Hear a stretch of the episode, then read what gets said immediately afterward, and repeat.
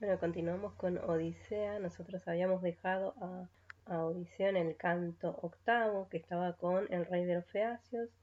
Después de agasajarlo, Odiseo se emocionó y empezó a contar toda su historia, cómo llegó hasta ahí, hasta esas tierras. Y a partir del canto nueve, empieza a contar sus aventuras, desde que salió de Troya hasta que llega a la isla de Calipso, donde esta mujer lo retiene durante varios años. En el canto 9, entonces, Odiseo relata sus aventuras, los icones, los lotófagos, los cíclopes. Yo me voy a detener en la historia de los cíclopes, ustedes obviamente lean todo, pero me detengo solamente en los cíclopes. Entonces, van navegando, navegando, después de tener sus encontronazos con los icones y los lotófagos, encuentran la isla de los cíclopes. Al lado de, de la isla de los cíclopes hay una más pequeña, Ahí se queda la mayoría de los eh, hombres de Odiseo. Él se va con un grupo de sus hombres a la isla de los cíclopes, esperan a que amanezca, esperan a que salga Eos, la de dedos de rosa, para que traiga luz y claridad, o sea, que amanezca. Eh, y se van a averiguar qué es lo que pasa o qué es lo que pueden encontrar, es decir, están buscando comida en la isla de los cíclopes. Entonces elige a sus 12 mejores compañeros para ir a averiguar qué es lo que pueden encontrar en la isla. Eh, ven una cueva gigante, que es donde vive el cíclope. Eh, llegamos enseguida, dice en la página 64. Como adentro no había nadie, entramos a investigar. Había canastos repletos de quesos, baldes con leche y establos llenos de corderos y cabritos. Mis compañeros propusieron cargar el queso, llevarnos algunos animales a las naves y partir cuanto antes, pero yo quería ver al monstruo y pedirle los dones de hospitalidad. Y no les hice caso, aunque ay, me hubiese convenido seguir su consejo. Encendimos allí una fogata, repartimos quesos, comimos y esperamos. El cíclope llegó conduciendo su rebaño y cargando una gran cantidad de leña, que arrojó al suelo con tal estrépito que nosotros retrocedimos, temerosos hacia el fondo de la cueva. Una vez que hizo pasar al rebaño, levantó una roca gigante y cerró la entrada. Era una piedra tan pesada que ni siquiera veintidós carros, tirando juntos, habrían logrado moverla. El cíclope se sentó a ordeñar las ovejas, después puso a cuajar una parte de la leche y la otra parte la separó en baldes para beberla con la comida. Cuando terminó de hacer todo esto, encendió el fuego. Entonces nos vio y nos dijo Forasteros, ¿quiénes son? ¿De dónde vienen? ¿Viajan con un destino o andan sin rumbo, como los piratas? Su temible voz y su aspecto atroz estremecieron nuestros corazones, pero yo junté valor y pude decirle estas palabras. Somos aqueos y venimos desde Troya, surcando el gran mar. El capricho de los vientos nos desvió el rumbo, pero nos dirigimos a nuestro hogar. Pertenecemos al ejército de Agamenón, el más famoso bajo el cielo por sus conquistas. Hemos llegado aquí y venimos a visitarte para ver si nos ofreces tu hospitalidad y nos das algún regalo, como es costumbre entre los huéspedes.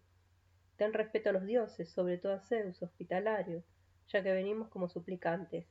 Bueno, esto es importante porque el tema de la hospitalidad es una costumbre muy arraigada entre los aqueos, pero no entre otros pueblos, por ejemplo el de los cíclopes, que de hecho ni siquiera creen en Zeus.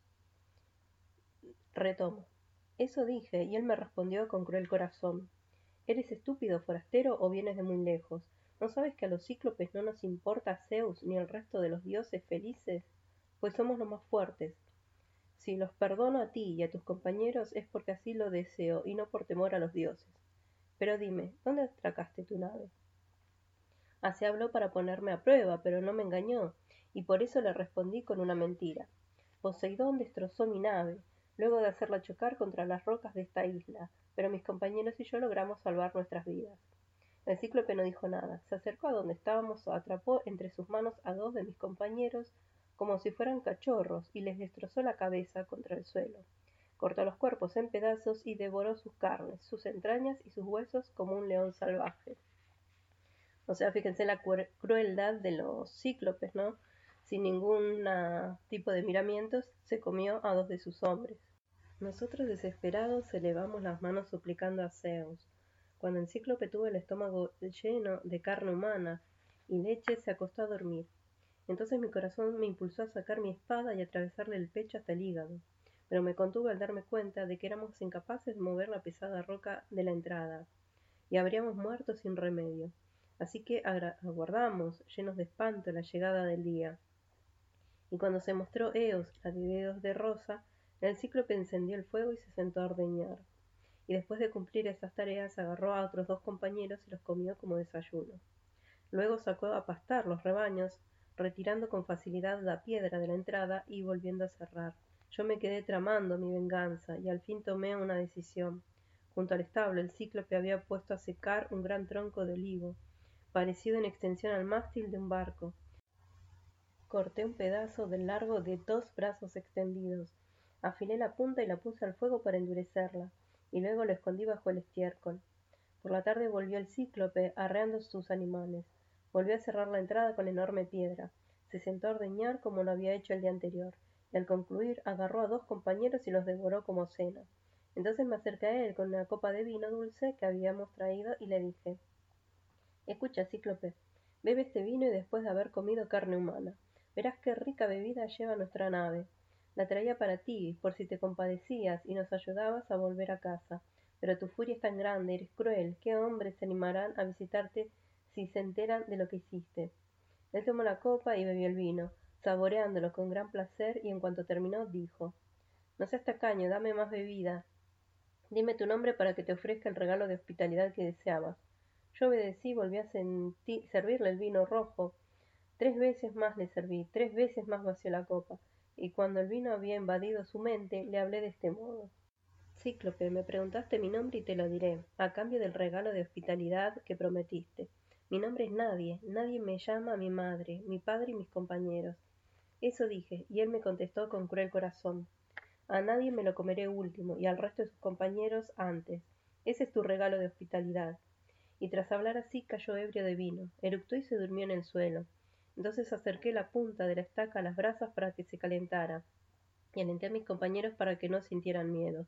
Cuando la estaca estuvo lista, ellos la clavaron en el ojo del cíclope, y yo, apoyado arriba, la revolví y la hice girar. El cíclope lanzó un aullido estremecedor que retumbó en toda la caverna, y nosotros corrimos a escondernos, aterrados. Se arrancó la estaca empapada en sangre y la arrojó lejos, enloquecido. Enseguida se puso a llamar con gritos a los cíclopes que habitaban las otras cuevas.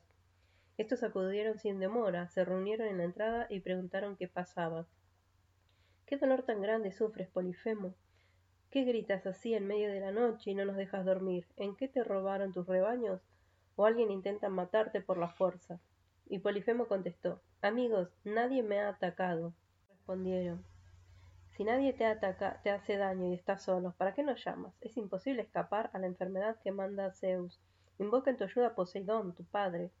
Inmediatamente se marcharon, y yo me reía para mis adentros, por lo bien que había salido el engaño del nombre. El cíclope ciego se retorció y gimió de dolor durante toda la noche.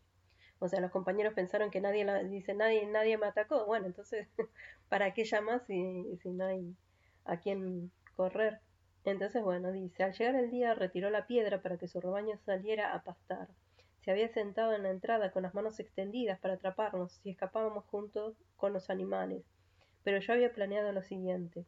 Con trozos de mimbre até a mis hombres a los vientres de los carneros más peludos, y yo mismo me aferré con los brazos y las piernas al vientre lanudo del más grande.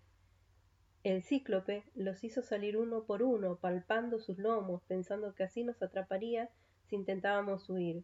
Tan estúpido me consideraba. De esa manera fueron saliendo mis compañeros de la cueva, sin que Polifemo lo notara. El último, en pasar por la entrada, fue el carnero que cargaba conmigo, el poderoso cíclope lo palpó y le dijo Ojalá tú pudieras hablar, querido carnero, para decirme dónde se ha ocultado el infame nadie. Entonces le reventaría la cabeza contra el suelo de la cueva, y así se calmaría mi furia y mi dolor. Y tras hablarle así lo dejó ir. Cuando nos alejamos lo suficiente de la caverna, yo me solté y luego desaté a mis compañeros lo más rápido que pudimos. Sin hacer ruido, arreamos los carneros hacia las naves. Cómo se alegraron nuestros compañeros al ver a los que habíamos escapado de la muerte, y cómo lloraban por nosotros. Rápidamente embarcamos al ganado y nos hicimos al mar, batiendo el agua con los remos. Cuando estuvimos lejos, pero no tanto como para que mis gritos no se oyeran en la costa, lancé al cíclope estas palabras. Cíclope, no era tan débil el hombre cuyos compañeros devoraste. Te atreviste a comer a tus huéspedes en tu propia casa y tus malas acciones te fueron devueltas. Maldito, Zeus y el resto de los dioses te castigaron. Así le hablé y su corazón se irritó más, comenzó a arrojar enormes rocas contra la embarcación, pero nos pusimos a resguardo con hábiles maniobras y seguimos alejándonos. Y aunque mis compañeros querían disuadirme y hacerme callar, para no excitar más al monstruo, yo volví a gritar con furia. Cíclope, si alguna vez te preguntan quién te causó la horrible ceguera, puedes decir que fue Odiseo, el destructor de ciudades, hijo de Laertes, que tiene su casa en Ítaca. Entonces él levantó sus brazos al cielo invocando a su padre. Poseidón, tú que abrazas la tierra, escúchame. Si de veras soy tu hijo, concédeme que Odiseo, el que tiene su casa en Ítaca, jamás llegue a su patria. Y si su destino es que vuelva a ver a los suyos, que sea tarde y con desdicha, y después de haber visto morir a todos sus hombres, que regrese a su patria en una nave extranjera y que allí encuentre nuevos males. Bueno, fíjense, acá le cae la maldición de, del cíclope que le ruega a Poseidón que haga eso y, Poseidón lo va a hacer.